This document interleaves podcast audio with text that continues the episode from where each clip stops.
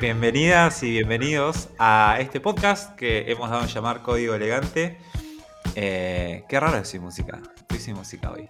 Eh, y conmigo, como siempre, eh, el capitán de la comunidad de APX, Esteban Arce. ¿Cómo estás, Esteban? Buenas, buenas, ¿qué tal? Arce. A vos te digo Esteban. Me encantaría empezar a decirte Esteban.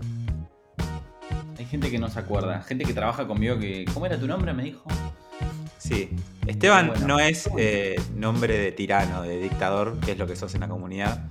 Es más bien nombre de chabón copado, ¿no? Esteban te banca, Esteban te presta, no sé, una virome.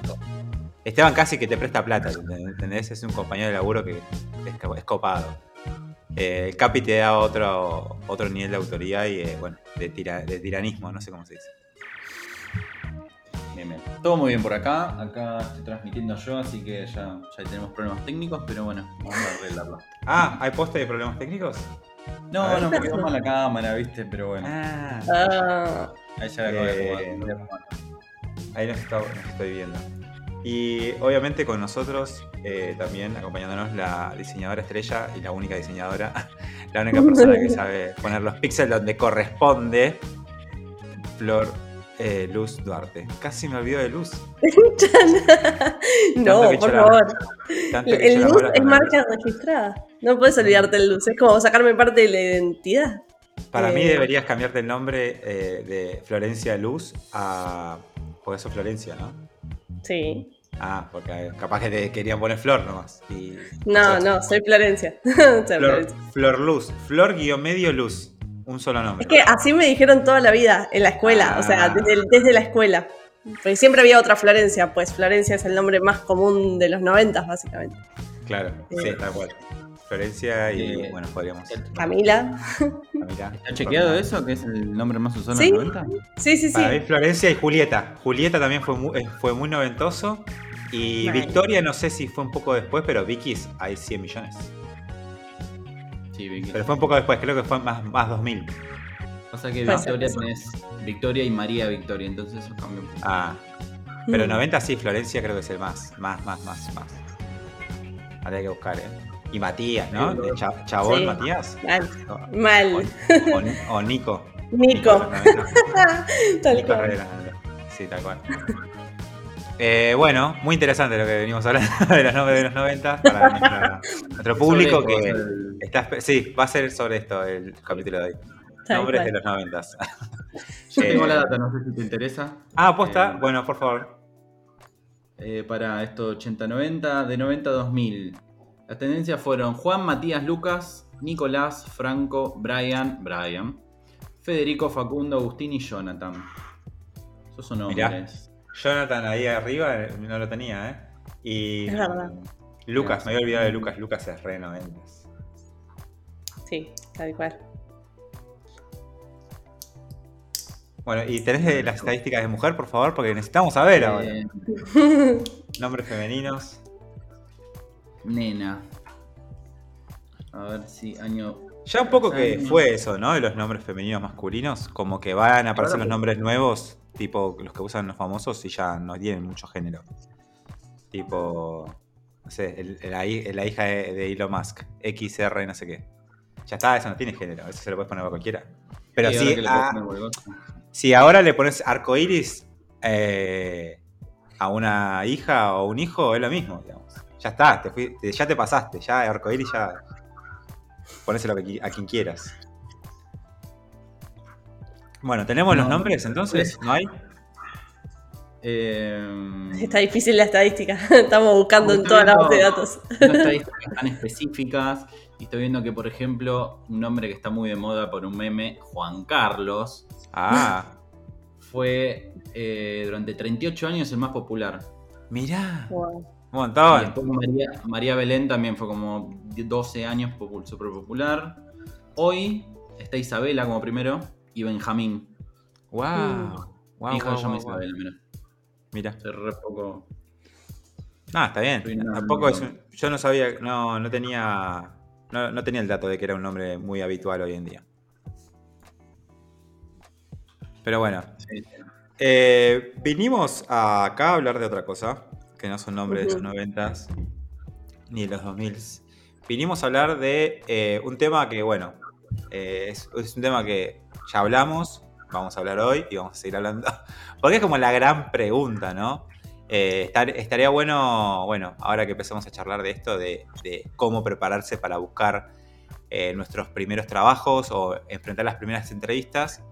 Eh, nada, estaría bueno empezar a, a ver distintas etapas, ¿no? A pensarlo como distintas etapas, porque si no me parece como mucho. Si te estás preguntando, o estás aprendiendo a programar o estás por empezar, bueno, digamos, ¿cuánto me falta desde ahora que empiezo a- a, eh, el primer curso, el primer video, hasta conseguir mi primer trabajo? Me parece como mucho pensar eso desde el primer día y tenerlo en la cabeza todo el tiempo, ¿no? Como mucha presión, o sea, estar pensando en eso. Así que, nada, eh, si bien la temática es esta, eh, me parece interesante que las personas que estén en esta situación, que no, no lo vean como una etapa sola, ¿no? Porque es un montón. Desde que empezás hasta que conseguís tu primer laburo, hay bast- bastantes como subetapas internas. Eh, y hablando un poco de esas subetapas, les quiero preguntar a ustedes, eh, empezando por vos, Capi, ¿qué, qué opinan de, estas? ¿Cómo, ¿Cómo definirías vos en tu cabeza, si tenés que inventar ahora, las etapas desde que empezás y decís, voy a aprender esto hasta que conseguís tu primer laburo? ¿Sentís que es una sola etapa larga o hay distintos momentos? ¿Cómo, cómo lo viste vos? Eh, creo que como lo veía al principio, no era tan así. Era como, bueno, aprendo, aprendo, aprendo, aprendo hasta que estoy listo y ahí salgo hasta que consigo trabajo. Y yo creo que es algo que, que se vuelve, ¿no? Porque empezás con las primeras entrevistas y, y- y ahí te vas dando cuenta en qué está flojo, qué tenés que mejorar o, o cosas así. Entonces como que tenés que volver para atrás. Ah, mira, me faltó una base o me faltó algo, entonces volvés para atrás y es como una etapa nueva. Es como que la experiencia misma eh, te va generando nuevas etapas, nuevos conocimientos, nuevos momentos donde, nada, es todo acumulativo y, y nada, cada momento tiene su, su- cosa especial, después que haces la primera entrevista, el, el- tiempo de que esperás las respuestas, si es bueno o mala, si recibís respuestas, la mayoría de veces no recibís respuestas. Y cuando arrancaste, ponele, eh, ponele empezaste a, leer o, o hablar con Pablo, lo que sea, que ya hablamos de Pablo le mandamos un saludo. Eh, ¿Ya sabías que ibas, te iba a gustar y que ibas a conseguir laburo de eso? ¿O, fue como más una prueba y en un momento te diste cuenta que sí? Eh, yo en mi cabeza tenía que me iba a gustar. Ok. ¿Por qué, Yo, ta- por qué sabía que te iba a gustar? Porque te sentías Porque como... la llené a, a- a Pablo lo llené de preguntas, Ah, me mostraba, me contaba, ella sabía cómo era el ambiente. Un si poco lo idealizaste también. Claro, totalmente. Bien. Joya. Totalmente. ¿Y Si en un momento lo te diste cuenta que era, era posta, que iba a pasar? Eh, creo que en todo momento. Bien, lo encaraste como un Eh, proyecto, esto va a ser o ser. Digamos, me va a gustar No. y lo voy a sacar adelante.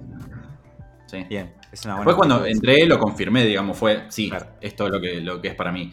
Pero Bien. en todo momento yo dije, bueno, por acá voy, le voy a meter a esto hasta que empiece a trabajar. Yo sabía que ese momento era incierto, si en seis meses o un año iba a entrar a trabajar o no, pero sabía que iba a llegar de una manera u otra.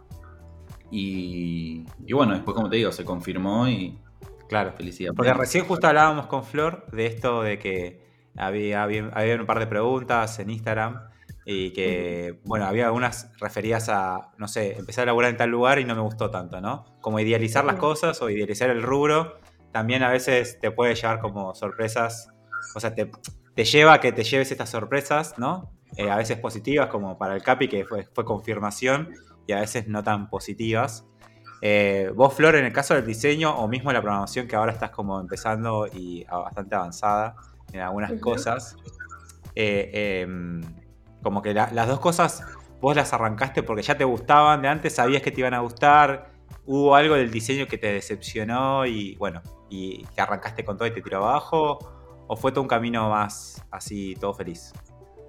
No, obvio que no, no fue un camino 100% feliz. O sea, como, siempre hay, eh, hay desilusiones, pero porque uno también idealiza las cosas, ¿no? Si vos ya estás es- como con muchas expectativas y le estás poniendo muchas fichas a algo y creo que pasa mucho con la profesión y sobre todo con las carreras o con cuando uno está haciendo una movida así muy fuerte en, el tema laboral, que por ahí le estás metiendo muchísimas fichas a eso y cualquier eh, como pequeño palo en la rueda puede ser muy desilusionante, sobre todo al inicio. Eh, Obvio que sí, por, ejemplo, sin ir más lejos, o sea, yo trabajaba dentro del área de diseño, pero en otro rubro, y ese rubro en particular a mí un poco me desilusionó porque mm, las cosas que yo pensaba que iba a poder hacer o la perspectiva que yo tenía de mi laburo, después no lo pude concretar, o sea, era como, bueno, quería trabajar desarrollando productos y productos cada vez más complejos y no encontraba muchos lugares donde hacer ese tipo de desarrollos. Entonces fue como, bueno, ¿qué voy a hacer? O sea, ¿me voy a quedar en esto o voy a empezar a buscar áreas que estén un poco más eh, fértiles como para encontrar mejores opciones? Y ahí fue cuando empecé a, virar un poco hacia el área de tecnología, ¿no? Porque me ofrecía cosas que mi área anterior no me podía ofrecer. Eh, entonces siempre es como, hay, hay de todo, o sea, tenés que ir probando. Y también pasa mucho que de pronto, creo que ya lo conté, pero cuando yo empecé a trabajar de diseñadora, mi primer trabajo, yo entré como junior de diseño industrial, era como una especie de trainee, muy, muy trainee. Eh, y bueno, mi idea era, iba a desarrollar productos, o sea, iba a ayudar a desarrollar una línea de productos físicos, eh, que eran de elementos de decoración y esas cosas. Ah, eso te iba a preguntar, ¿qué tipo de, eran más robots asesinos o bueno? No, no, no. eran elementos de decoración que tenían como toda una carga de diseño bastante grande. Era una empresa que se dedicaba mucho a hacer cosas para la casa y demás. Em, y bueno, cuando empecé a trabajar ahí, yo pensé que mi rol iba a ser ese. Y cuando, a medida que me fui dando cuenta, terminé siendo como la persona encargada de, de diseño gráfico, si se quiere. O lo que en ese momento era diseño gráfico y un poco de comunicación y redes. Y terminé haciendo algo que nada que ver con lo que inicialmente iba a hacer. Y eso porque me fui sintiendo más cómoda en otro rubro, en otra, en otro, ni siquiera rubro, en otra, como en otro rol dentro del equipo y terminé ahí como en un nexo medio extraño entre el área de producto en sí misma y el área de comunicación. Y bueno, nada, faltaba ese, ese integrante del equipo y lo cubrí yo. Y me terminó gustando mucho más y después tuve dudas existenciales sobre si industrial y gráfico y bueno, y nada, y la vida. O sea que siempre hay como cambios. Total. Sí, y esto es importante entender también para no mezclar dos conceptos que se parecen y no son lo mismo, que es eh, objetivos y eh, estas idealizaciones que hacemos de cosas, ¿no? Del rubro, del trabajo. Una cosa es que apuntes y digas, bueno, voy para allá y le pongo todo el empeño y en el camino voy corrigiendo y haciendo lo que tengo que hacer. Y de última, si no te sale o no se puede, bueno, fue. Y otra cosa es idealizarlo y esto me tiene que hacer feliz y esto me tiene que gustar, porque después, eh, nada, lo arrastras un montón de tiempo y la verdad que no sirve. Y no sirve también porque, porque ese gasto de energía y de tiempo se puede invertir mucho mejor. O sea, eh, y eso quiero hablar también ahora de, estos primeros trabajos que a veces siempre hay como una idea de que tienen que ser malos, ¿no? Como que, como es mi primer trabajo, yo agradezco mucho que me den la oportunidad y eso está bueno, agradecer una persona agradecida, pero tampoco para laborar en un lugar de mierda o ganar dos pesos sabiendo que eh, la industria da para mucho más. Entonces, como que también eh, esa inversión de tiempo y energía en un lugar que no te gusta, que no, no estás aprendiendo y la verdad que no te está haciendo redituable, está bien que al comienzo no te importa porque querés laburar, pero digo, hay que sentarse cada tanto, así como decimos, para estudiar o para eh, compartir en comunidad y para hacer un montón de cosas que no parecen importantes, pero sí son, para pensar en esto, ¿no? Como me está dando, me cierra la cuenta eh, entre lo que yo doy y lo que me dan, y esa cuenta, bueno, te tiene que dar siempre porque si no te vas a, te, la vas a pasar mal. Entonces, em, yendo un poco más a la etapa previa, ¿no? No tan quizás a la etapa de decidir, sí, vamos por acá, esto me gusta o no me gusta, lo que sea. Digamos, hay una etapa previa a, que ya te preparaste, ya entendés las técnicas, como más o menos cómo es la, la cuestión en el laburo, o sea, cómo se podría llegar a laburar. Y por eso te preguntaba, Capi, sobre en qué momento te diste cuenta, pero vos lo supiste desde el comienzo. Hay una etapa ahí como, bueno, ya podría empezar a, tocar algunas puertas a ver qué pasa, ¿no? Porque ya me siento como que me van a rechazar, pero, pero quiero ir a ver qué onda. Entonces, eh, hay varios, varios ítems acá que, eh, que quiero tocar, eh, que justamente son los que venimos hablando con, antes de, de, empezar el podcast, para ver ¿Qué opinan sobre, por ejemplo, el portfolio? Vos, Capi, cuando empezaste a, pensar ya en ir en entrevistas, vos tenías un portfolio, lo estabas preparando, dijiste, me tengo que hacer uno sí o sí. ¿Qué día tenías del portfolio y su relevancia? En ese momento, como, como no estaba tan interiorizado en lo que es el mercado y, no estaba tan adentro, eh, realmente no le di tanta importancia al portfolio. Eh, incluso cuando empecé no lo tenía hecho. O sea, estaba haciendo ciertas cosas y, tenía algunas, algunos proyectitos muy pequeños en, el repositorio de GitHub. Eh, la realidad es que no, que no, no lo había preparado. Me, basé más en el currículum, en el CV, como en cualquier otro lado.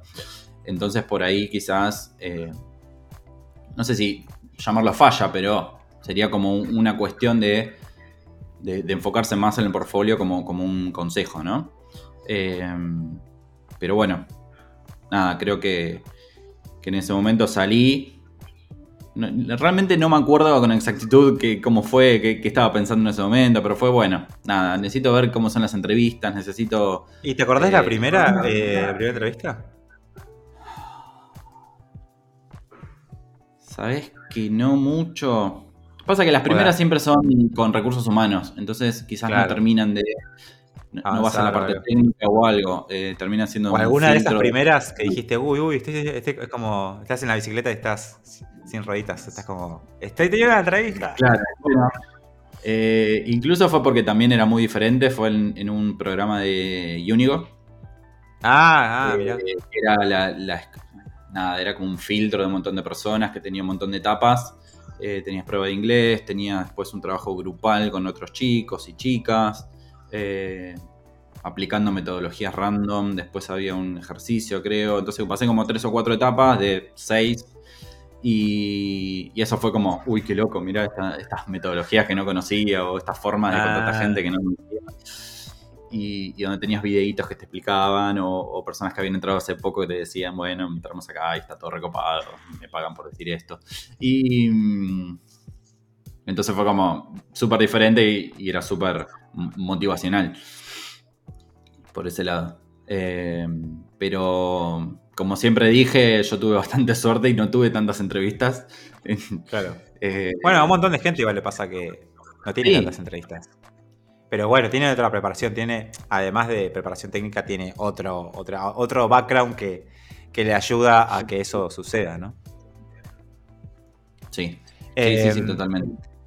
Ahí te, a vos, eh, Flor, te quería preguntar, antes que se me olvide, porque en diseño siento que el portfolio es como tipo top 3, ¿no? De las cosas importantes, o sea, para ir a una entrevista. Como el portfolio es, muy, muy importante.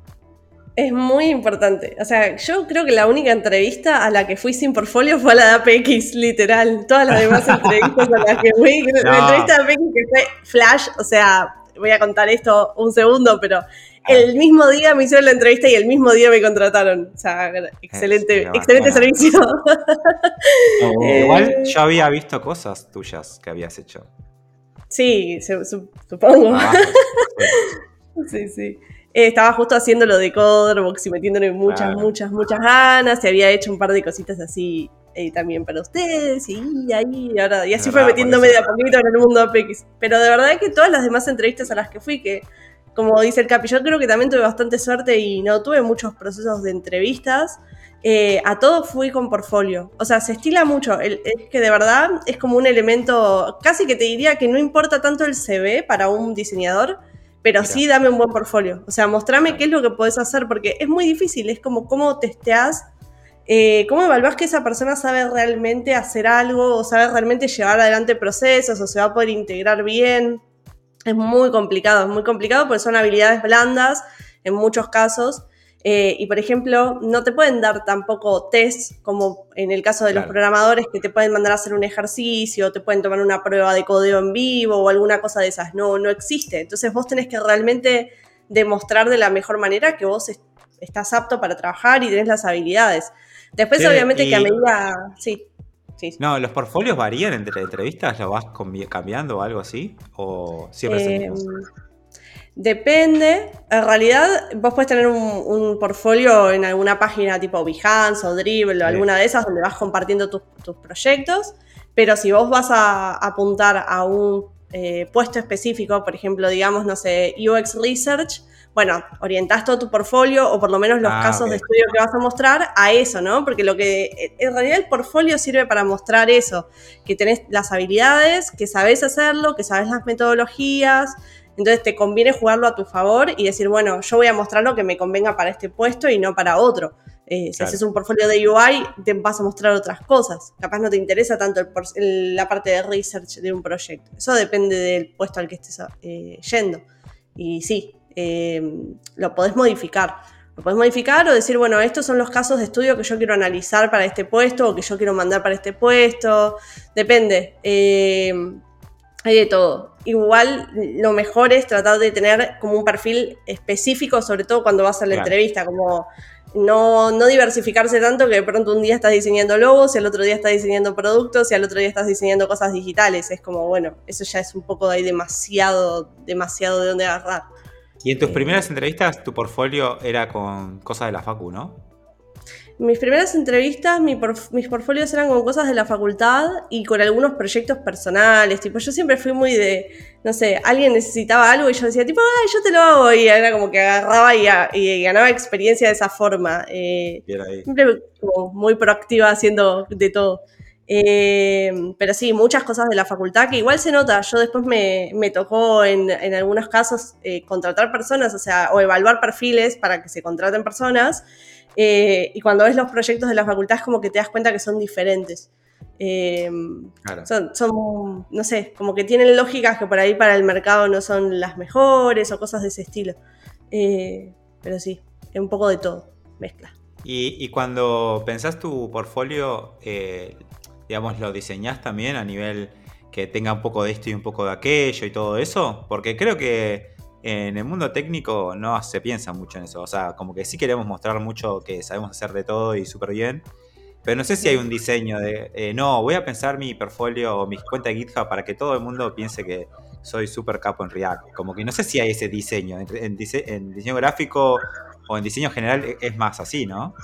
Sí, es que, bueno, si primero se espera, es otra, otra la vara, ¿no? O sea, no, no puedes caer con un portfolio que está sin diseñar o un portfolio como muy estándar. Tenés que hacer algo, se espera que hagas algo que esté bien pensado por ahí. Eh, y después hay mucha gente que lo que hace es generar como su propia marca personal. O sea, tener un estilo o tener una especie de branding personal que usa para todas las cosas en donde se comunica en redes o cómo se demuestra en redes, pero esto tiene que ver de nuevo con las habilidades propias del diseñador. Es como si yo te dijera que, bueno, me voy a presentar un trabajo, pero uso una plantilla que alguien más usó y es medio raro para un diseñador porque, bueno, vos podés generar eso desde por tu cuenta, digamos, con tu estilo.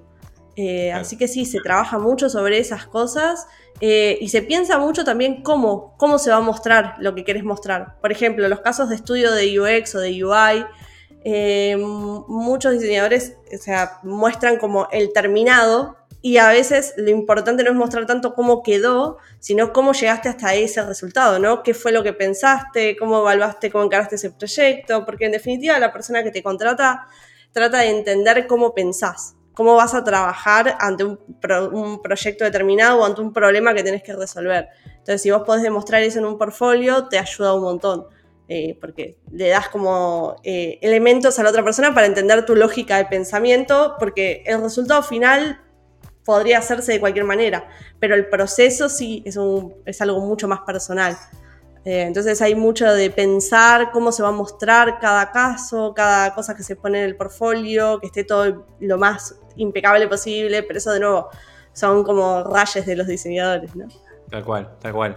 No, te preguntaba más que nada porque en el mundo, ahora que lo pienso un poco más, en el mundo técnico, sí se estila un poco nombrar, autotitularse o autopercibirse eh, eh, desarrollador o desarrolladora frontend o backend o Python o senior o, junior, como que cada, cada quien decide su título y se lo pone, ¿no? Como que no, no tampoco hay un...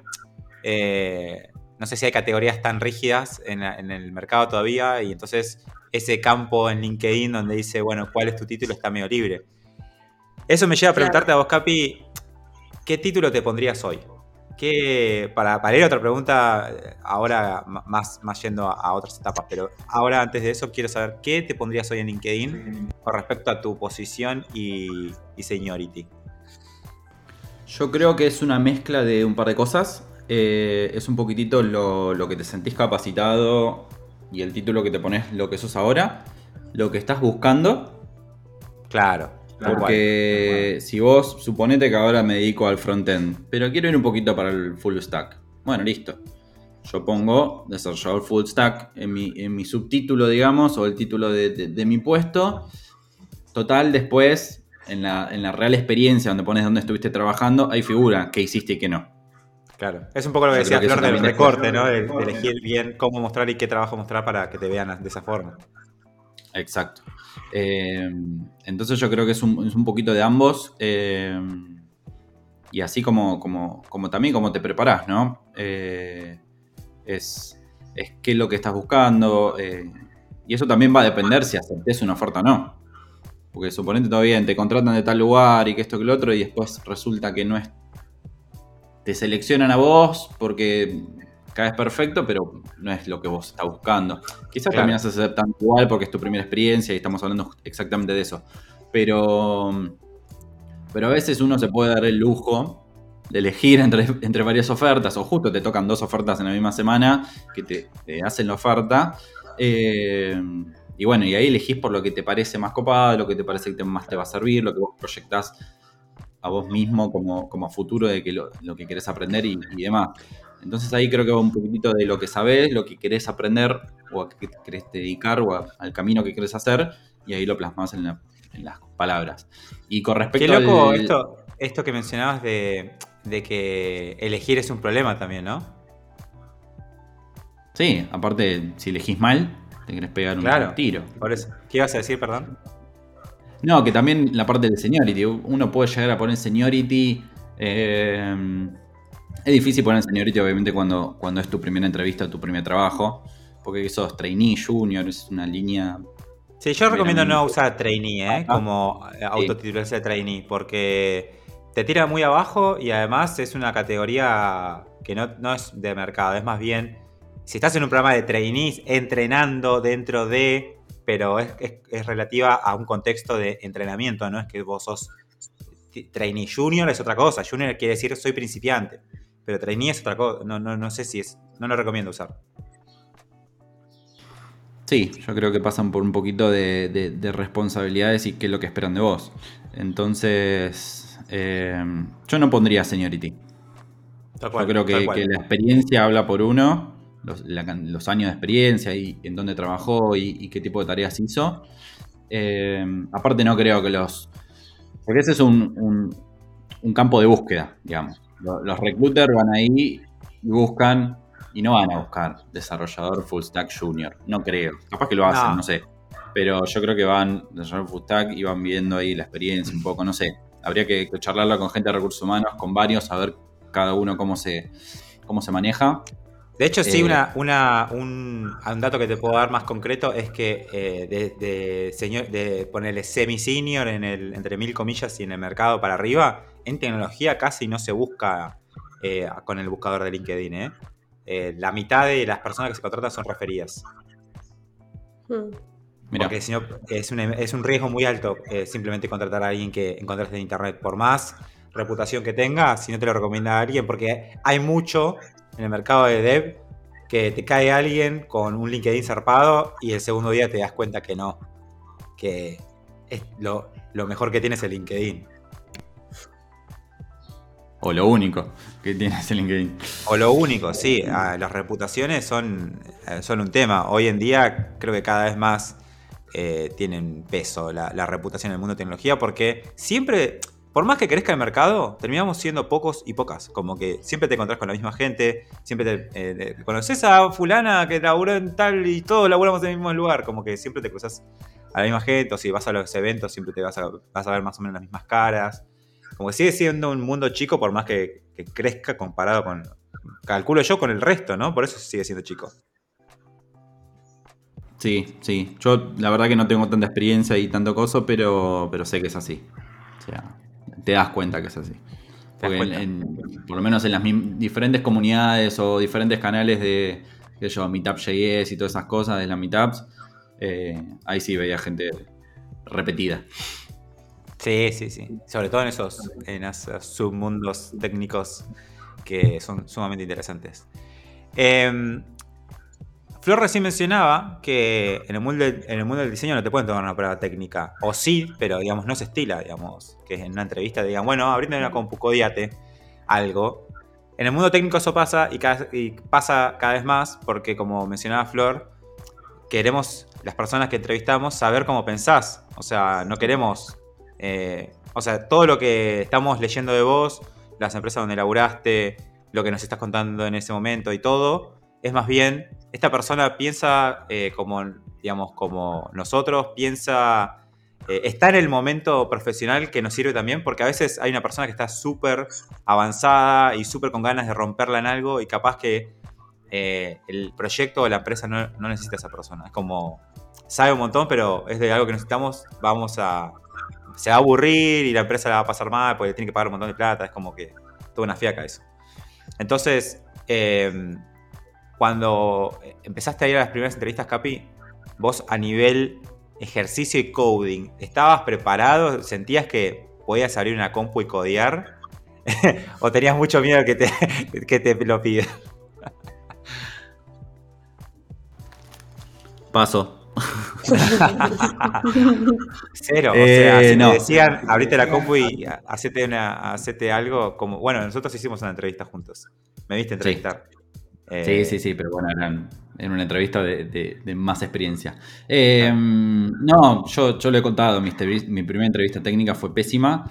Eh, tampoco porque no entendía, ¿viste? Eh, porque hoy en día yo sé que, que podés googlear, que podés ver cómo lo podés hacer, buscar los métodos. Yo ahí entendía que era, obviamente por un mal prejuicio de, de- de que vengo de otro lado y no entendía el, el sistema, eh, que todo tenía que saberlo de memoria y que todo era, nada, no puedo googlearlo.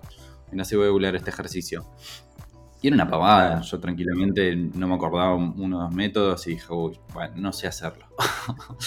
Eh, hice lo- los ejercicios que sí pude y algunos teóricos que había, que también los hice de memoria, ni siquiera googleé eso. Eh, como diciendo, nada, es así, es lo, que es lo que sé y ya está. Tampoco quería tirar fruta.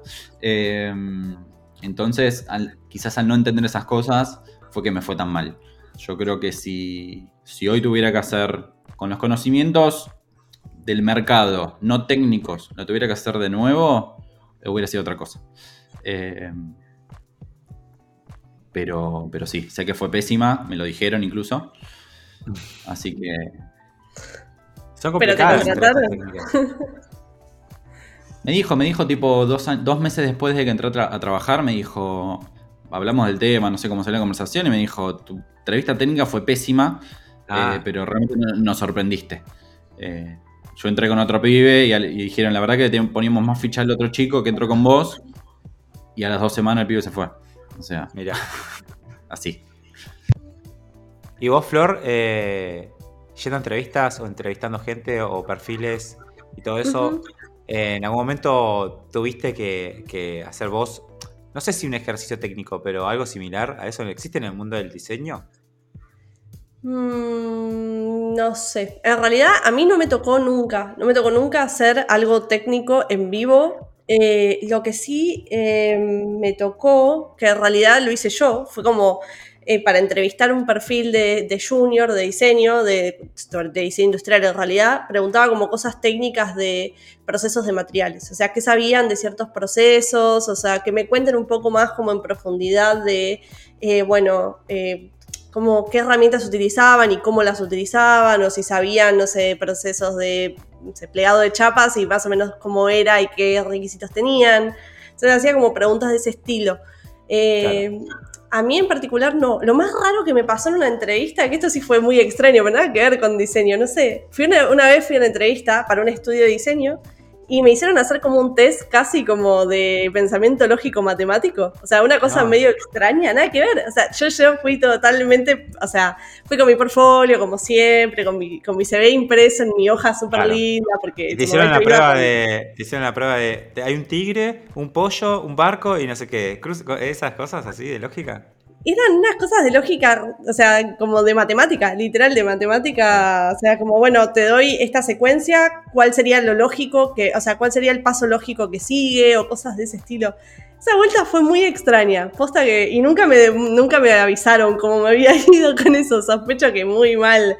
Eh, y eso que me gustan esas cosas, pero sospecho que me fue mal porque jamás me volvieron a llamar.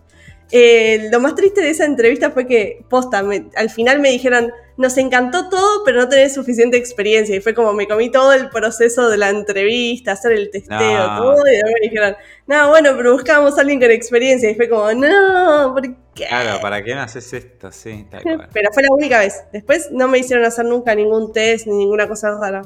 Siempre fue de portfolio, hablar de esos casos y bueno, mucho de si te ven capaz también de cómo te vendés, ¿no? Cómo te vendés en la entrevista, que ahí de nuevo vuelven a jugar las habilidades blandas, porque vos tenés que demostrarte como capaz de resolver o así como, no sé, como demostrar interés y actitud sobre las cosas, ¿no?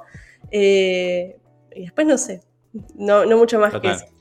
Yo creo que en tecnología también pasa, no ves a menudo gente que se mande solo con actitud, pero yo creo que puedes tra- pa- tranquilamente avanzar muchas etapas e inclusive llegar a conseguir un trabajo solo con parla, solo contando de cierta forma las cosas, eh, sin, hacer, sin tirar una línea de código para comprobar nada.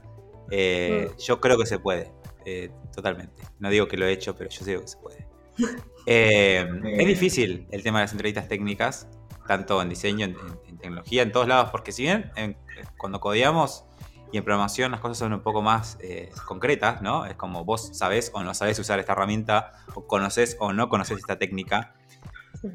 Creo que cada vez eh, se van debilitando eh, estas, este tipo de artefactos para tomar entrevistas, por ejemplo, las entrevistas técnicas, porque en realidad, atrás de una entrevista técnica de tipo codíame o codiemos en conjunto en vivo, eh, se esconde la misma pregunta. Quiero saber cómo pensás, cómo, qué haces ante un problema. Entonces me parece que debe haber formas más eficientes y seguramente la gente que se dedica a esto está encontrando estas formas para que justamente la gente no pierda tiempo y las personas que entrevistamos eh, lleguemos a estas conclusiones un poco más rápido, ¿no? Sin tener que eh, estar improvisando todo el tiempo con preguntas y con pruebas para entender que, eh, quién está del otro lado. Porque la realidad es que también en tecnología y en empresas gigantes y super series todo, muchos de los procesos de, de selección son medio falopa. O sea, a veces hay mucha estructura y está, hay mucho escrito, pero después, al final, en el momento que te sentás en la mesa y está la persona que te entrevista, suele, se suele improvisar mucho. Y se suele eh, también ponderar muchas veces, eh, me cae bien esta persona por cómo dijo algo. Y eso no está tan bueno, porque como que lo hace un poco injusto y lo hace muy personal. Y si vos vas a una entrevista, lo que menos querés que sea es eh, que sea algo subjetivo o personal. O sea, querés un poco las reglas claras para decir, quiero saber qué te tengo que mostrar para que por lo menos te enteres eh, de, de cómo soy. Porque no, no, o sea, no tiene que pasar porque me caigas bien, porque si no una persona que no es muy extrovertida nunca pasaría una entrevista. Y no, no puede pasar eso. Tiene que pasar que podamos evaluar cómo te enfrentas a un problema, más allá de que te gusta hablar o no. Entonces, eh, son medio tricky las entrevistas técnicas, ¿viste? Porque pasan esas cosas. ¿Qué vas a decir, Cap? Sí, no, pero es que creo que es un conjunto de todo, ¿no? No es ni una, ni solo la forma de ser, ni solo el código.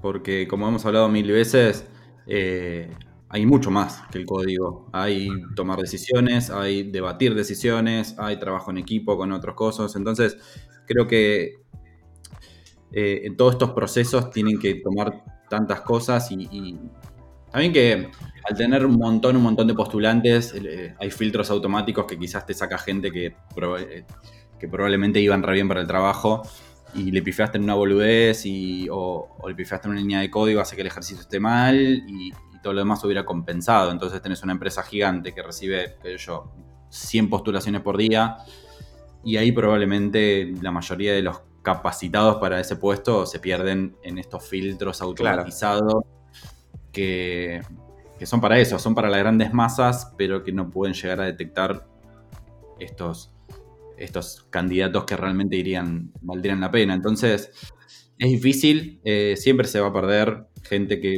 sea capacitada, eh, que esté capacitada para el puesto que está buscando, por, porque son muchas cosas a tener en cuenta y, y nada. También pasa por la etapa de uno, capaz que tuviste una mala semana, justo eso, venís de un problema personal o algo y te fue mal la entrevista. Y la, sem- la semana anterior es un capo para ese puesto. Sí, Entonces hay muchas cosas que entran en juego y es muy difícil, la verdad. Entonces, no, sí, total. justamente con esto hay que, que ser paciente, hay que aprender de todas las experiencias que tengas, buenas o malas, en cuanto entrevistas que hagas. Eh, y en las primeras entrevistas, al, ser las primeras, totalmente más, más esponja. Todo, todo. Sí, total. Ah, dijo, mira esto, mira lo otro. Y no... De hecho, sí, perdón. No, no, sí, sí. No, que me hiciste acordar a, una persona que conozco, un amigo, Roque, le mandamos un saludo a Roque. No debe estar escuchando este podcast. Eh, Roque es un chabón muy capo, ahora vive en España, y el chabón, eh, muchas veces yo le impulsé, che, boludo, mandate a otra empresa, en la empresa donde estás todo joya, pero estás hace mil años, y hay empresas que pagan mucho mejor y más cómodas, y vos ya estás para meterte en una de las grandes, le decía, ¿no? Hay algunas, inclusive, que te pueden pagar en dólares. Yo como lo impulsaba para que chabón por lo menos se anime. Y me acuerdo que Chabón lo. Bueno, le conseguí una, entrevista donde yo laburaba, que era una empresa bastante grande de videojuegos. Y medio que eh, friqueó en la entrevista, como que no pudo. O sea, los nervios que él tenía por la expectativa que le había puesto a esa primera entrevista fuera de su trabajo que tenía hace mil años, lo paralizó un toque y no pudo resolver algunas cosas y eran cosas que yo sabía que él iba a poder resolver fácil.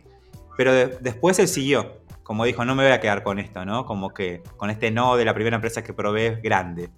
Y creo que recién como la tercera o cuarta vez que lo intentó en una empresa de estas grandes, lo logró y pudo conseguir un laburo remoto, medio como en dólares, y eso se pudo mudar a España y no sé qué. Y bueno, cuestión que es lo que decías vos, es como, bueno, no sé cómo son las entrevistas y este es mi consejo también. No sé cómo son, porque te puede tocar cualquier persona y cualquier modalidad y todo. No hay forma de prepararse súper zarpada, si hay una forma mental. Pero ya fue, las primeras va a ser, van a ser no las mejores experiencias. Sabes que tengas un montón de suerte. Pero si no, va a ser medio una cagada. Te van a pedir algo que no sabes, o no te van a pedir nada y va a una charlita. Pero si te toca una entrevista técnica eh, jodida, no, no, pasa nada. En las primeras, sobre todo, porque no, no sabes cómo es. Tenés que ir a un par. Y digo, cuento lo de Roque porque chabón venía laburando hace 10 años en, desarrollo, entonces era como, le pasa a todo el mundo, ¿viste? Tal cual. Sí, sí, totalmente. Y, tanto como, como, a uno le puede pasar que, está en un mal día, en una mala semana o algo, también puede pasar del otro lado. La otra persona está pensando en otra cosa, no te dio bola, el reclutador o, la persona que está haciendo un test técnico y está pensando en otra cosa y realmente no te dio bola, no te dio una posibilidad más o no hizo la pregunta que, que desencadena que vos te, liberes o te, destrabes. O sea, hay muchas cosas, muchos factores que entran en juego. Y, bueno, también hay, un dicho que siempre me gusta decirlo, que mm, la primera entrevista la con cualquier cosa, no con eh, el laburo que realmente querés. Es como que tu sueño es entrar a Google y porque tu primera entrevista no sea en Google, porque la vas a cagar. Sí, total. Pero bueno, qué sé yo, es un. Capaz que no todos, no, al 100% le funciona, capaz que la primera es la mejor que haces de tu vida. pero. De hecho, algo que no sé si se, si se sabe mucho, creo que no, pero ahora se me ocurrió contarlo, que está es parte de los temas que están incluidos en el módulo 12 de la carrera. Ah, eh, donde vamos a hablar de todas estas cosas, pero súper en profundidad, que se trata solo de esto. Es como si fuese el podcast de cómo prepararme para mi primer laburo, bueno, por un módulo entero de la carrera con una bocha de ejercicios, incluyendo una entrevista técnica de verdad que vas a tener que hacer y vas a tener que compartir con el grupo. Cuestión, que hay, una, hay un tema que es el siguiente, es justamente lo que decías vos, no sabes quién tienes enfrente. Las personas en una empresa de tecnología, ya sea una empresa que hace su propio producto o una agencia, que toman entrevistas no son tantas. No cualquiera toma entrevistas, porque la gente de recursos humanos, no, que es la, eh, digamos, responsable final de que alguien ingrese o no, delega esta responsabilidad a gente que se puede comunicar, que puede evaluar más allá de lo técnico, que pin, que pan. Entonces, de las, ponele, una empresa de 100 personas, una empresa de, de 200 personas donde 100 son técnicas, de esas 100 técnicas quizás 6 toman entrevistas. Porque la empresa, la organización confía en que esas 6 evalúa bien a la gente. Entonces, esas 6 personas eh, toman un montón de entrevistas. Un montón de entrevistas. Cuando están buscando muchos perfiles al mismo tiempo, se descontrola todo. Eh, los veo, perdón, los veo recontra congelados. ¿Es mi conexión o es la suya? Siento que me. Siento que voy a, voy a desaparecer. Sí, como, sí. Como Marty McFly. Ya, venías hace un rato ahí desapareciendo. en, cualquier ah, momento vas a hacer una sí. Oh, sí. Oh. Fivertel me dice que tengo que. Quiero decir esto en el podcast que quede grabado, que quede en Twitch. Fivertel me dice en su testeo que tengo 16 megas y yo pago por 300. Fivertel te odio. Está bajando, ahora tenés 5 megas. Si pudiera tener otra empresa, te cambiaría. Si pudiera tener otra empresa, te cambiaría en un segundo, pero no llega nada acá. Entonces, eh, nada, te odio, Fiverr, sabelo, sabelo, sabelo, te odio mucho. A ver. No, el test me sigue diciendo que tengo 15 megas de mierda. Sí, terrible. Bueno, y otra cosa que quiero agregar con, eh, no, estás, desfasado mal. Bueno, yo voy a hablar. Em, hay otra cosa que quiero agregar con respecto a esto de, los diferentes factores, eh, las diferentes cosas que te pueden tocar, quién tenés del otro lado, etcétera, etcétera. Es que en, no sé si en la mayoría de las empresas, pero qué sé yo, cuatro o cinco de cada diez empresas, tenés una agencia de recursos humanos adelante. Por lo tanto, tu primera entrevista va a ser con una persona de recursos humanos que le dijeron, Necesitamos una persona para cubrir un puesto de esto, esto, esto y esto. Cinco palabras, un párrafo eh, mínimo, que quizás ni conoce la cultura de la empresa, ni quizás ni conoce eh, tus compañeros, los que pueden llegar a ser tu compañero, o sea, los compañeros de, esa postulación, eh, cómo es el jefe, no sabe nada. Entonces, eso hace también que este filtro que hacen la gente de recursos humanos hace que eh, quizás no sea el más adecuado, pero bueno, es como es el mercado, es por la cantidad de gente, la cantidad de entrevistas que tienen que hacer, la cantidad de postulaciones, la cantidad de todo. Y, a veces se pierden oportunidades también por ese lado, porque capaz que si o, me lo contó así nomás, cómo era el proyecto, fíjate que también le cuenta cómo es un proyecto a una tercera persona que es de, de recursos humanos, que está por fuera de la empresa, y eso lo tiene que retransmitir, entonces es como medio hay un montón de cosas. Eh, y, hay en todo el proceso, ¿no? Como son un montón de cosas que se pueden perder, que aparte, nada, o sea, pasan. E, es, mucho, muy aleatorio, mucha suerte también, los, sobre todo los primeros procesos. Porque después ya cuando vas como referido, como decía Marce, hay otra confianza, ¿no? Es una persona que con su experiencia está validando la experiencia de un tercero. Pero cuando vos vas como así frío, o sea, lo primero que te encontrás es con una persona que no te conoce y que quizás esa persona que te está entrevistando tampoco conoce la empresa para la que vos estás aplicando, o sea, está como en el medio, eh, puede haber un montón de, problemas y de temas de comunicación que entorpezcan, ¿no? Pero bueno, es, lo, es un poco el proceso. Eh, hay que tratar de, no sé, de prepararse y estar lo más listo posible para todos los que, para todas las etapas. Eh, sí, sí, totalmente. Y creo que una de las cosas claves con lo que vamos con todo lo que estamos hablando es salgan a hacer entrevistas, salgan a enviar currículums o portfolios o, mensajes eh, ya en la comunidad. Que los que no están en la comunidad, es raro que estén acá, pero si llegaron acá, tienen que ir a la comunidad y participar y preguntar y, todo. Ya hay chicos que están consiguiendo trabajo, que empezaron desde casi nada con nosotros desde que empezaron en la comunidad, eh, y empresas grandes. Tenemos un reciente que entró a Globant. Eh, pero más allá de eso, es, eh, es conocer las experiencias de los demás y eso ayuda un montón. Y, el hacer entrevistas, hacer, hacer, hacer, te genera esta experiencia y no tener miedo, es seguir para adelante, es ver cómo surge, cómo es. Em, yo creo que, Ahí creo que los veo mejor. ¿Puede ser? Mm, más o menos. Más o menos, yo te veo igual, me parece. Perdón, Capi, estaba haciendo algo y te está escuchando como un robot. Sí, sí, sí, igual ya me estaba quedando sin, sin qué decir. Pero, mm, pero nada, lo, que queremos decir con todo esto es que hay que animarse y, aprender de todas las experiencias, que todas son buenas, por más que haya sido una mala entrevista, sigue siendo buena. Aprender más quizás de esas, decís, uy, mira, hice cualquiera, uy, mira, tiré cualquiera, estaba re nervioso, tengo que ver de qué otra manera puedo puedo sentarme acá o me faltaban estos conocimientos o lo que sea. Em, así que nada, es, animarse y, ya va a salir. En algún momento u otro va a salir. Bueno, bello mensaje. Eh, no sé si se me escucha, no tengo idea. Sí, se escucha, se escucha. se me ve escuchar como un robot, ¿no? ¿Se me ve mal y se me escucha bien? Se te ve mal y se te escucha bien. Ah, joya, entonces podemos la podemos pilotear. Eh, voy a seguir despotricando contra Fivertel. Es más, voy a hacer una, página que se llame fivertelesunamierda.com con tres R's. Ahora voy a comprar el dominio y voy a, poner ahí un formulario para que dejen sus testimonios, por favor, y un cafecito para pagar el dominio. Em, y espero que les llegue. Voy a imprimir eso, eh, todos esos, mensajes de odio y los voy a pegar en las oficinas de Fabio. Voy a hacer toda una cosa así, bien, bien, a lo. Pampletos, eh, gráficas. Tenemos diseñador gráfica, así que hacemos todo el merchandising de odio a Sí, sí, sí. Fiverr es una mierda. Eh, me gustaría otro eslogan que no sea tan directo, un poco más creativo. para Fiverr es una poronga.com. Not Fivertel. Not Fivertel, claro. Not Fivertel, sí. Ahí eh, estás hablando mal y, de a poquito se te ve mejor. Claro, quisiera decir que te Claro, mi odio es como eh, Monster Inc. Eh, es, mi odio llena de energía los cables de la internet. quisiera decir, aguante el otro equipo, ¿no? Aguante Telecentro, alguno de los otros, pero nadie hace las cosas bien. A vos te funciona bien, pero para mí ninguno, ninguno se merece nuestra fidelidad. Quizá me tiene miedo, no sé. Eh, para mí son todos entes del mal. Yo, bueno, estoy esperando el día que los satélites de Elon Musk pasen por el techo de mi casa y me conecta a eso.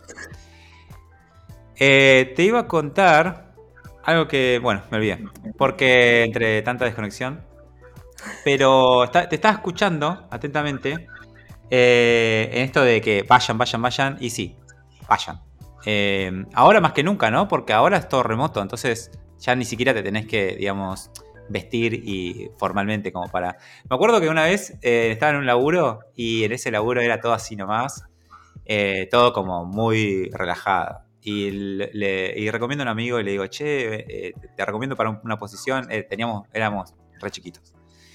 entonces, mi amigo nunca había laburado, habíamos salido del secundario y me pregunta, che, ¿cómo voy vestido? Y le digo, no, tranca, boludo, un jean y una remera, así nomás. Es una empresa súper tranqui. Y el chabón se fue de pantalón negro y saco blanco, tipo James Bond. Porque flashó, ¿entendés? Flashó, tengo que ir a entrevista y tengo que ir a entrevista y tengo que estar formal. Así, así eran las entrevistas. Nada que ver. Entonces ahora todavía que eh, más todavía podés ir a entrevistas remotas eh, y cosas, eh, mejor, ¿no? Porque puedes tener romper rápido ahí el, hielo y tener tus primeras entrevistas y animarte y ver de qué se trata, ¿no? Eh, bueno, acá en el chat tienen, tienen un buen punto. ¿Quién no contrataría a James Bond? La verdad, no está tan mal, porque si te si entra un equipo así de, de, malosos por las ventanas a tomarte del edificio y tenés a James Bond, es como tener a este chabón de Taken, ¿no? Como alguien que, alguien que te va a solucionar la cosa. Eh, o antiguamente a, este tipo, el, de pelo largo, Steven Seagal era, que siempre salvaba la situación, ¿no? ¿El, que hacía de Kido? Sí, y el que hacía lo del, lo del avión lleno de serpientes también es él, como que él salva todas esas situaciones raras. No, hay una de él que es buenísima, que es un cocinero en un barco. El, el man es un cocinero, ¿entendés? Tranqui, está cocinando. Y el chabón salva toda la situación. Eh, pero bueno, cosas que pasan en Estados Unidos en sus películas. En TNT. Eh, en TNT, exactamente. Bueno, eh, sobre entrevistas técnicas y sobre ese momento incómodo y todo eso vamos a seguir hablando un montón. Y por eso, de hecho, le dedicamos un módulo entero en la carrera, porque es un tema para, para empezar a... Sobre todo porque es el, más difícil, ¿no? Porque me hiciste acordar algo que dijiste antes, esto de que también cuando en un momento tenés para elegir, te ofrecen dos labores al mismo tiempo, también es difícil. Y lo loco en tecnología es que vos pasás de uy, me está costando conseguir el primer laburo, las primeras entrevistas, o no entiendo bien qué está pasando, de repente posta tener el problema de que tenés todos todas las semanas un mensaje en LinkedIn con, eh, no sé, la bienvenida a un proceso, ¿no? no te digo una oferta, pero te dicen, che, nos gusta tu perfil, estaría bueno que te postules. Todo el tiempo. Entonces, un día tenés el problema de que no tenés laburo y un día tenés el problema de que tenés mucho laburo. No hay una cosa intermedia en tecnología de que estás en un estatus de, bueno, si quiero me cambio, estoy bien, nadie me toca la puerta. No, no, no. O nadie te da bola o todo el mundo te da bola. Es como así. No hay punto medio. Es como cuando estás en pareja. Exacto. Es así, huelen, huelen que estás trabajando en Mercado Libre y te van a, te van a buscar. Eh, entonces, pasamos esto de las entrevistas y, que, y tiene que ver con el portfolio, pero no. Que es el tema de LinkedIn. LinkedIn es la plataforma, podemos decirlo ya hoy. Porque antes estaban dudas, antes LinkedIn era solamente para perfiles muy así corporativos y gente como apuntaba a gerencias. Y hoy en día, la verdad que LinkedIn es una red social para profesionales hecha y derecha, no hay otra que le compita. Eh, si bien siempre aparecieron propuestas, nunca, no hay. Hay sitios de empleo donde son clasificados de los diarios hechos digitales y LinkedIn, que es una red social de verdad. Eh, ¿Qué piensan de LinkedIn en cuanto al, peso o la importancia que tiene hoy en día, tanto en el mundo de eh, lo técnico, el desarrollo y en el mundo del diseño? Porque la verdad es que no sé qué tanto se usa LinkedIn en, diseño. Se usa igual que en programación, o sea, todo lo que sea perfil así profesional, me parece que la búsqueda pasa en LinkedIn y que tu perfil tiene que estar bien y tenés como que tratar de de explotar lo máximo posible los recursos que tengas, lo que puedas mostrar en, esa red social, que es re difícil porque se siente muy incómodo al principio. Siempre, a, mí me parece siempre bastante incómoda LinkedIn como, como plataforma, como que nunca sé qué es lo que tengo que charlar, de qué, con quién, o sea, hasta qué grado. Es, como, a mí me resulta súper extraña. Uy, perdimos a Marce. Sí, yo te tengo re mala voz. Eh, sí, y yo entre Fivertel y Telecentro para. O Fivertel, sos vos solamente. Qué mal. Yo, te veo mal también a vos. Yo te veo clavada en dos píxeles. Pero mi conexión dice que va bien, así que Fivertel. Se enojó Fivertel. Ah, Fivertel, Fivertel. Se enojó. No, no está funcionando. Ahí volviste. Ahí volviste, pero te veo tipo. Tengo 43 megas. Dividí, o menos. Em, pero bueno, un día nos tenía que pasar, ¿no? que se rompa todo. Se rompa todo. Podía pasar. en algún momento tenía que pasar que. Que esto. En algún momento tenía que pasar que, que tuviéramos problemas en el podcast. Sí, calidad VHS ahí nos dicen los chicos. Bueno, ahora me toca hacer algo de todo. Y como esto es una capicracia. No, mentira. Em, pero bueno, Flor, ahora se te escucha. Continúa, por favor. ¿Se me escucha? No, que digo que para mí LinkedIn es una plataforma muy extraña. Nunca sé exactamente qué es lo que debería hacer. O sea, qué, qué es lo que se espera de mí en LinkedIn. No, no, no tengo idea. Yo ante la duda comparto mis proyectos y trato de agarrar todos los consejos de cómo usar LinkedIn que encuentre por ahí. Eh, y de hecho no los aplico tampoco. no, mentira. Pero sí, como que siempre busco a ver de qué se trata. Y chusmeo mucho. Eh, ahora no estoy en proceso de buscar trabajo ni nada, pero sí chusmeo mucho las ofertas de laburo de diseño UX UI que hay para entender los requisitos que piden para entender si es que me está faltando algo que tengo que aprender o hay algo en el que veo que hay mucha gente que está haciendo hincapié. Por ejemplo, desde hace un tiempito para acá veo mucho UX Writing, o sea, hay muchos puestos de eh, UX Writing y es como, digo, ah, mira, está interesante, o sea, hay como una movida sobre eso. Y de ahí encuentro temas que quiero seguir profundizando o que me interesaría aprender de alguna manera. Eh, pero sí, eh, no sé, creo que se usa al mismo nivel que en, desarrollo y, hay, y las mismas personas, los mismos reclutadores que buscan desarrolladores muchas veces buscan diseñadores, o sea, como que todo lo que está dentro de tecnología eh, los engloba los mismos reclutadores, o sea, creo que es bastante similar. Volvió Goku. volvió. No sé qué onda, ahí se escucha mejor. Mira, se ven los dos divinos, ¿eh? Wow, volvió. Tuvimos problemas ah, nos caímos. Nos caímos los dos. No, yo no me fui nunca, pero quedé ahí tipo. No, a mí se me cayó todo y cuando me fijé la lucecita del modem estaba en, en lucecita. Eh, necesita me morí. Qué desilusión, Fiverr. Es así, es así. Las empresas de internet, eh, la verdad es que. Lo peor es que no se pueden eh, reemplazar. O sea, digamos, no hay tantas alternativas. Eh, o no todas las alternativas llegan a tu casa, ¿viste? Que es como, bueno, está la buenísima esa que nunca falla y que sale más barata que la tuya, pero por la puerta de tu casa no pasa. Claro. Y así son, perdón, los interrumpí. Una cuadra y media sí, pero por la puerta no. Exactamente. Perdón, los interrumpí y no sé de qué están hablando. No, Flor estaba cerrando una idea eh, y yo iba a complementar con que mm, no, LinkedIn está bueno, es un es donde está todo el mundo, la gran mayoría, no es lo único lugar. Eh, yo tengo varios grupos de Telegram donde todos los días fácil 10, 15, 20 avisos de, puestos ponen por día. Eh, yo conseguí trabajo, uno de mis trabajos los conseguí por, por un grupo de Slack.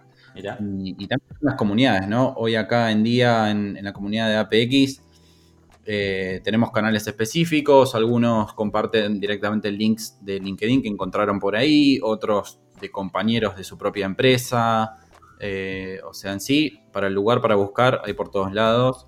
eh, las comunidades sirven un montón. Y, y esto mismo de referido, ¿no? El referido hace que entre compañeros, por eso es tan importante el- la comunidad, eh, por eso es tan importante hacer networking, eh, porque conociste a alguien, le contaste lo que hablaron de un proyecto copado y ese tipo le quedó tu nombre y quedó el contacto y mira, che, mira, justo en mi empresa están buscando a alguien de tu perfil, perfil más o menos. Y nada, te recomendó y ya está. ¿Sabes qué estaría bueno hacer? Eh, lo digo para la gente también de la común que nos está escuchando. Que nos cuenten las historias de entrevistas que vayan teniendo. Eh, lo voy a alargar también en el servidor de Discord de la carrera para que escribamos esas historias o las grabemos en audio o algo y las publiquemos en APX y que otras personas se puedan nutrir de estas experiencias que están teniendo la gente de la común, ¿no? Sí, sí, yo lo he hablado con Flor y lo he hablado con un par de chicos. Eh, si tuviera más tiempo yo lo hubiera hecho quizás. Eh, pero sí, me interesaría mucho que los chicos cuenten sus primeras entrevistas y, y la den a, conocer. Quizás como anónimo, no es necesario que dar nombre y apellido, porque les da vergüenza salir en, en vivo o ser súper famosos en YouTube y Twitch.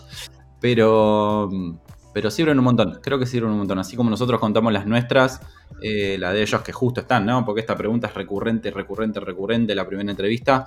Y, y creo que es súper importante mostrar un montón de opciones que, que les, que les puede llegar a pasar. Re.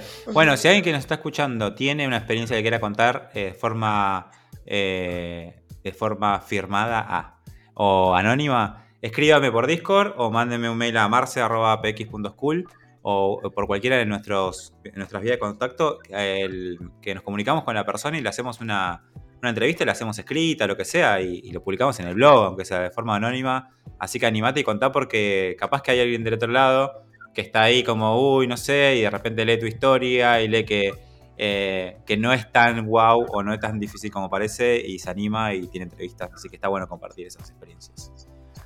Eh, acá tengo anotado otro ítem más que forma parte como de tu eh, profile, que es GitHub, ¿no? Que en el mundo del diseño eh, sería como el Behance, podemos decir. Claro. No sé si hay. Behance, hay una nueva versión, o sea, ¿hay un nuevo Behance o siempre fue Behance el rey de estas cosas? A ver, siempre fue Behance y hace un tiempo atrás surgió Dribble, que es otra plataforma.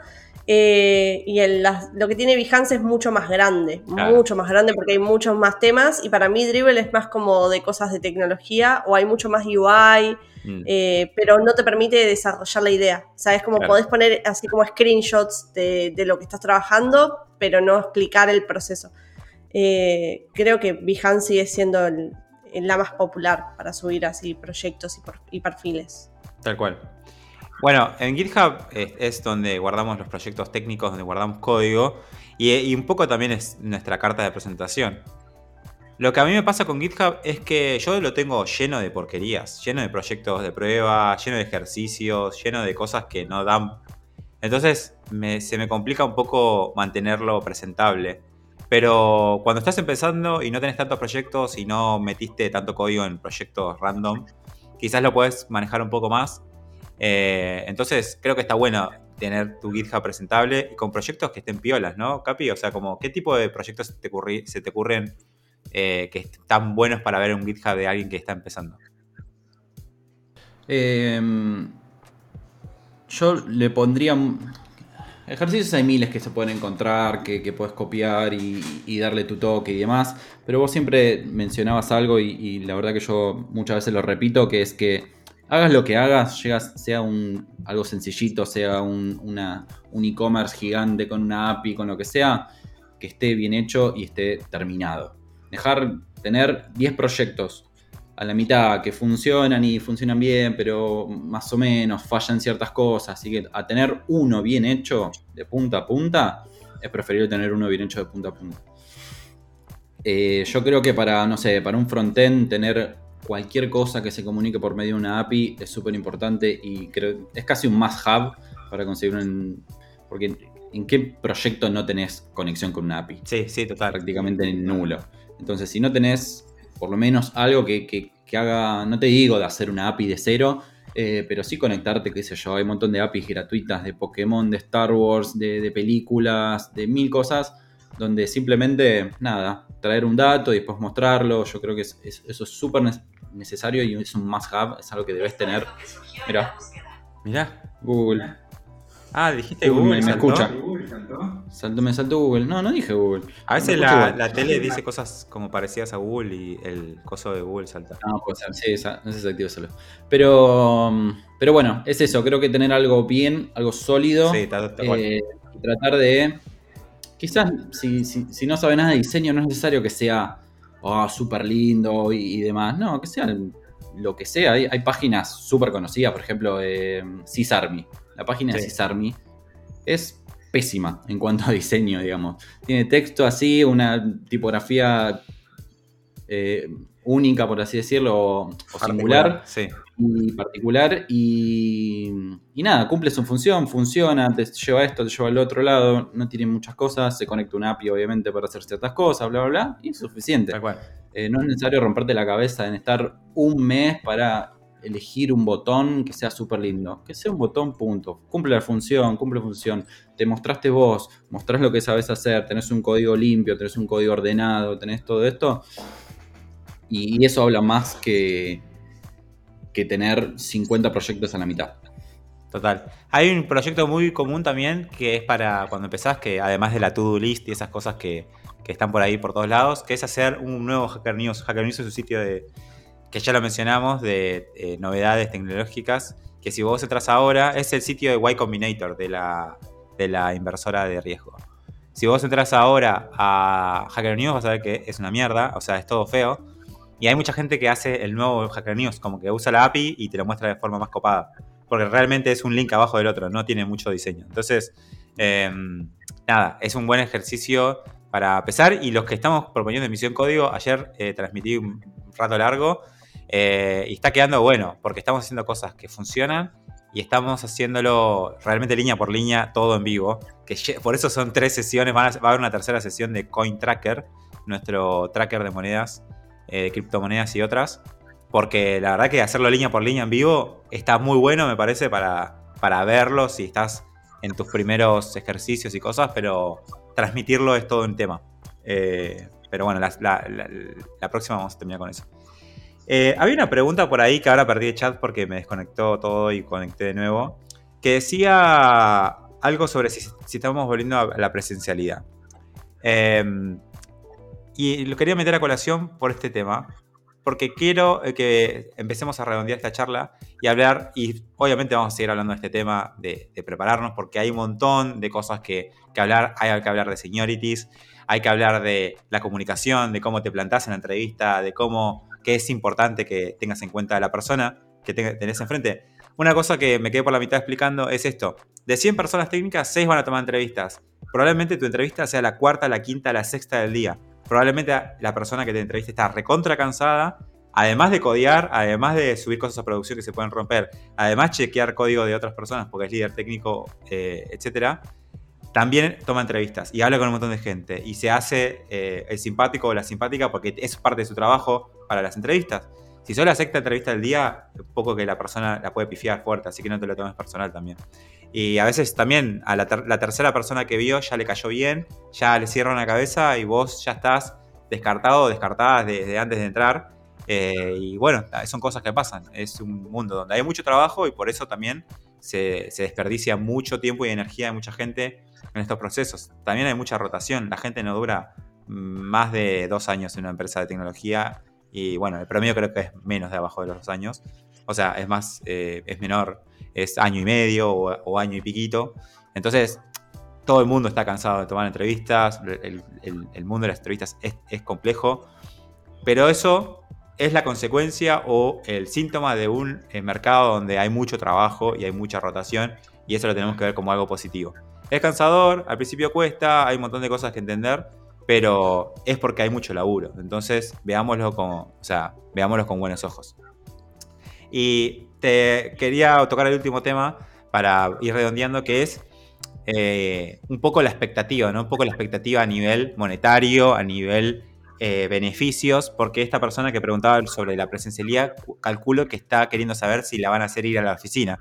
Y es algo que también vi por ahí que preguntan, como, eh, quiero un trabajo remoto, ¿no? Eh, como que lo ponen también en las gráficas de LinkedIn, la gente de recursos humanos, como remoto, como un plus. Y hoy, remoto es la realidad y es la única realidad para muchas personas. Pero yo no creo que remoto sea un beneficio. Yo creo que remoto es un beneficio si a vos eh, te suma remoto.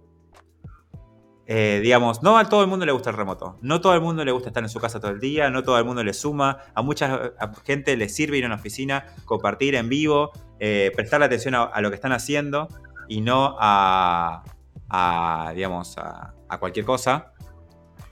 Em, y nada, me parece que hay que entender muy bien que ese tipo de cosas pueden ser beneficios o no, eh, según tu situación.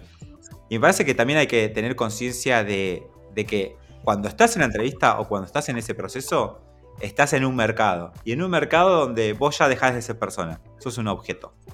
O sea, aposta que en un momento, cuando estás en el proceso, sos un objeto que vale tanto. Sos, por ejemplo, desarrollador o desarrolladora X y a mí, a mi empresa, me vas a costar tantos miles de dólares o cientos de miles de pesos o lo que sea. Eso es lo único que piensan. Es lo que voy a obtener de vos y lo que te tengo que pagar para que trabajes conmigo. Entonces, cuando estamos en eso, sepamos muy bien, o sea, al comienzo tenemos que ceder un montón de cosas y tenemos que decir, bueno, está bien, yo no valgo nada en este mercado, acabo de entrar, tengo mis conocimientos técnicos y un portfolio. Eso es un montón, primero, tenés que saber eso, no, no vales nada. Ya podés hacer cosas, ya podés colaborar. Quizás como que ese valor que tenés no está validado por terceros o terceras, tipo por empresas, pero no importa. Pero digo, una vez que ya eh, tu valor de mercado de alguna forma empieza a crecer, ahí puedes empezar a negociar un montón de cosas. Y esto de remoto o no remoto es una boludez. Lo puedes negociar en cualquier empresa. O sea, en cualquier empresa donde vos aportes valor, lo puedes negociar inclusive si no era tu forma original de laborar. Es como, me quiero ir a vivir a otro país, ¿puedo seguir laborando para ustedes o quieren que siga laborando para ustedes? Y en muchas ocasiones la respuesta es sí conozco muchos casos de, mira, me voy a ir a vivir a otro lado, o la verdad que no quiero venir más a la oficina porque no me, no me cague. Me voy a buscar otro laburo donde sea remoto. Pero como vos ya tenés con qué, digamos, eh, hacer esa transacción en el mercado, la empresa te dice, sí, joya, no voy a gastar en otro proceso para salir a buscar a otra persona, para que te reemplace a vos y tener el mismo problema en un año. Entonces hay que, en algún punto, por más que suene eh, reaburrido y por más que suene como por qué tengo que aprender a hacer eso. Si querés más o menos manejarte bien y sacarle un poco de jugo a la situación, a la buena situación laboral que por ahora eh, nos invade, nada, hay que entender muy bien esa parte. Es un poco difícil al comienzo sobre todo, pero hay que tenerla en cuenta. Em, nada, me, despertó este comentario, esto, que dijo la persona sobre el laburo remoto, que da para hablar también en otro capítulo del podcast, ¿no? O sea, todo esto de laburo remoto y también de beneficios, entre comillas. ¿Qué tan, qué tan beneficio es, eh, ¿no? Ciertos, eh, ciertas cuestiones que tienen las empresas y decís, che, pero mi cumpleaños yo tengo que ir a trabajar igual. O como, che, el viernes trabajé hasta las 11 de la noche. ¿Vale la pena tener galletitas en la cocina? Digo, estoy exagerando el ejemplo, ¿no? Pero muchas veces, y, eso es una falla que ya seguramente todo el, digamos, el gremio recursos humanos va a corregir que los beneficios son medio random, son medio con lo que la empresa te, puede conseguir y dar, como para que te copies y te sumes al proyecto de la empresa, pero como que me, como que no, no están tan pensados muchas veces, y menos que menos están personalizados. Y eso sería algo buenísimo, que cada persona tenga los beneficios que le copan y que entre todo y eso y la plata sea como un paquete, ¿no? Vos, Capi, me querías decir algo más. Sí, en algunos lados eh, puedes elegir tus beneficios. Ah, hermoso. Sí. Son los mínimos, pero puedes elegir tipo, che, tenés para elegir o esto, esto, esto, o esto, es, Es por ahí, es por ahí. He escuchado un par. Eh, y lo último que quería decir, no sé si, si da, pero es sobre esta pregunta. A ver. Eh, quizá lo podemos hacer en otro día. Que lo dice nuestro gran amigo Javier. Prepararse las respuestas de entrevista de recursos humanos, prepararlas o lo que salga en el momento las preguntas que vos podés llegar a hacer para recursos humanos en una entrevista. o sea, te ah. están entrevistando, qué preguntas eh, podés hacer. Eh, ¿Vos, Flor, qué pensás? Investigar un poquito sobre la empresa. Mm.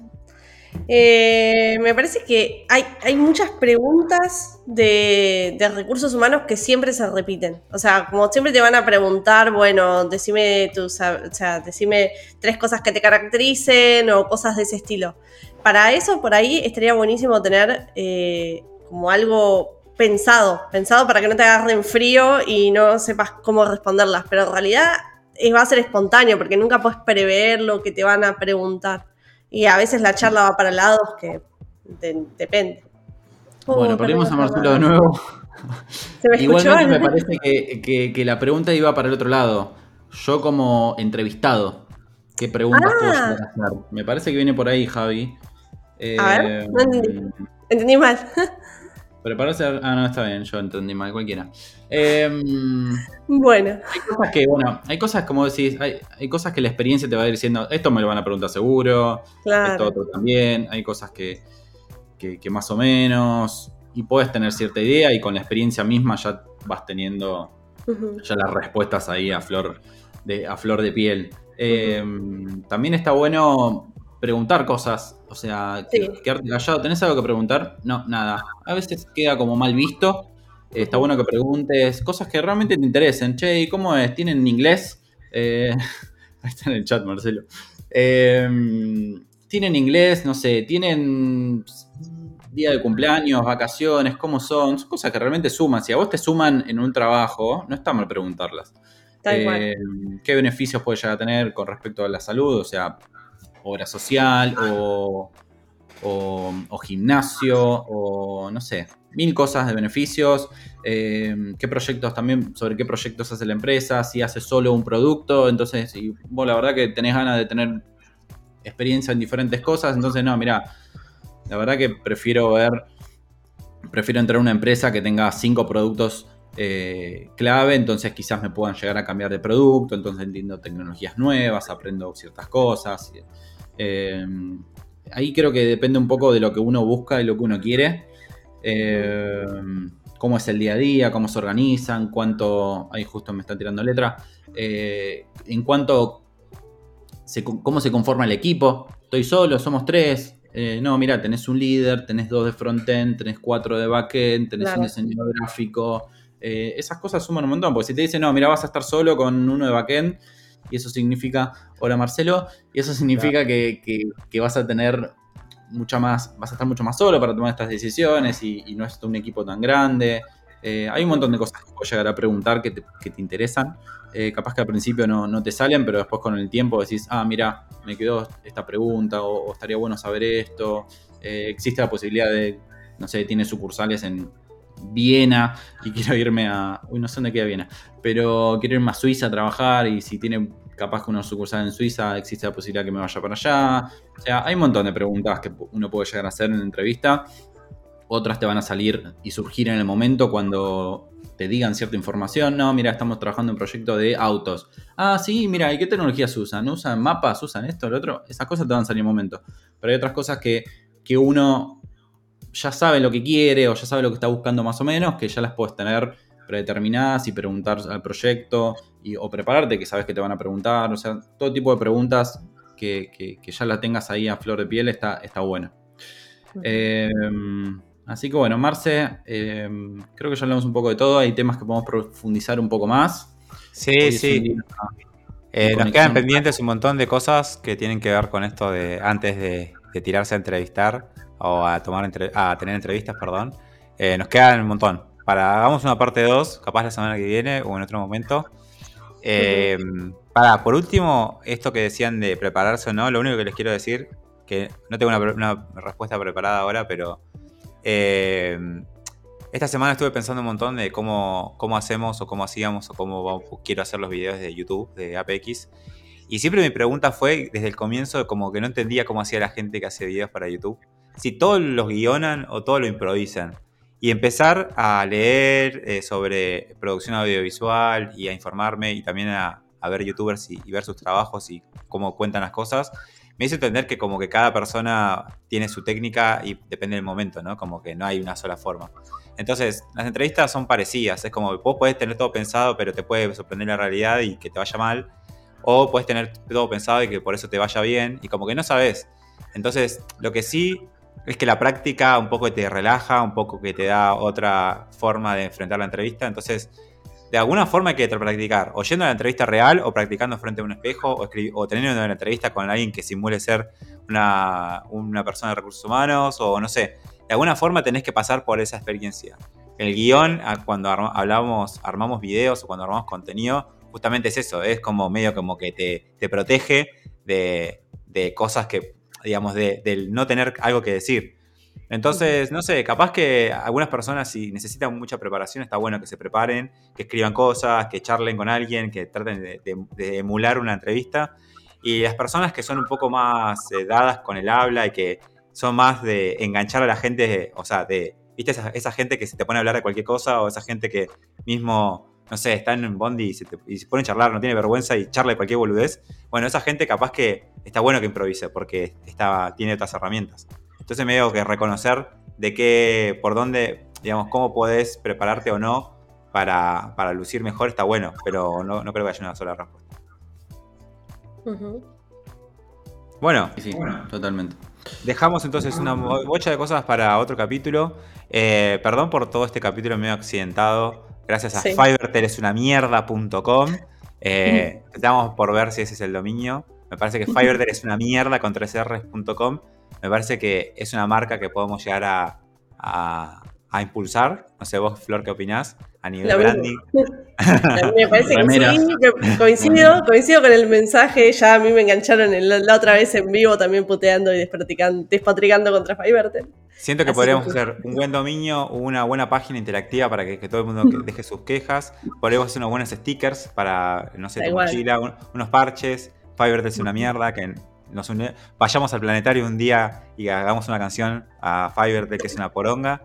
Eh, no sé, ¿no? Podríamos armar una movida así. Le, designamos el día del año de Fivertel. Porque si no vamos a unir, o sea, si vamos a hatear, si vamos a unirnos para odiar a algo, no que no sea una persona, pobre persona, o sea, no, digamos, las personas no hay que hatearlas porque son, eh, al final son personas y, y bueno, les, les, podemos estar haciendo mal. Pero una corporación de mierda a la que le pago todos los meses religiosamente porque si no me cortan el servicio y me corta el servicio de todas formas, esa corporación merece ser hateada. Así que invito a todas las personas. A, no, viste, ya quería armar una. Eh, no, no a la violencia. No a la violencia, pero vamos a armar algo en contra, por lo menos para llamar la, atención de esta empresa del mal. No a la eh, violencia, pero compramos en McDonald's. Muy anti Yoda ese hate, dicen en el chat. Sí, pero Yoda un día, ¿sabes qué? Se cansó, se tiró el trajecito para atrás agarró el palito y empezó y cagó a trompadas a man que lo terminó matando después, pero no importa. Aguante Yoda peleador también. Entonces, eh, les agradezco un montón a la gente que está del otro lado con mi, sintiendo mi hate. Eh, a vos, Capi, a vos, Flor, por estar acá también, sintiendo mi hate en vivo. Eh, y bueno, nada, nos vemos en la próxima, ¿no? Nos vemos. Nos vemos en la próxima. Gracias a todos por estar ahí. Chau, chau. Chau, chau.